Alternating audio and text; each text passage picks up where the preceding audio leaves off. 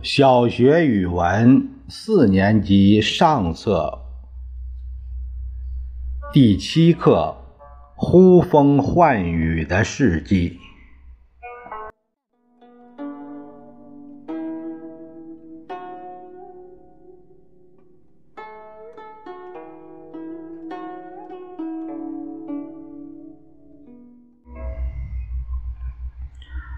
呼风唤雨的世纪，二十世纪是一个呼风唤雨的世纪。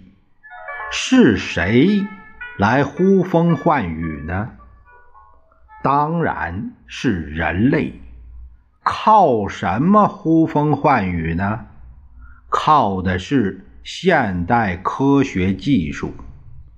在二十世纪一百年的时间里，人类利用现代科学技术获得了那么多奇迹般的、出乎意料的发现和发明。正是这些发现和发明，使人类的生活大大改观，其改变的程度超过了人类历史上百万年的总和。人类在上百万年的历史中一直很依赖自然，生活在一个慢吞吞、静悄悄、一到夜里就黑暗无光的世界。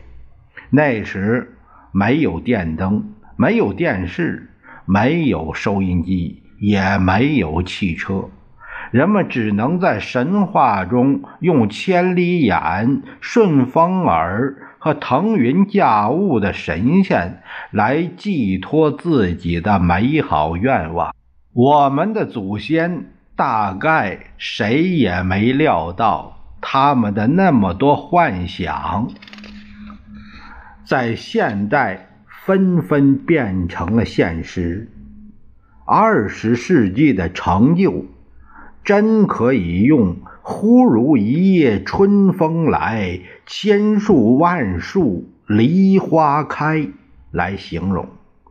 二十世纪，人类登上月球，潜入深海，洞察百亿光年外的天体，探索原子核世界的奥秘。二十世纪，电视。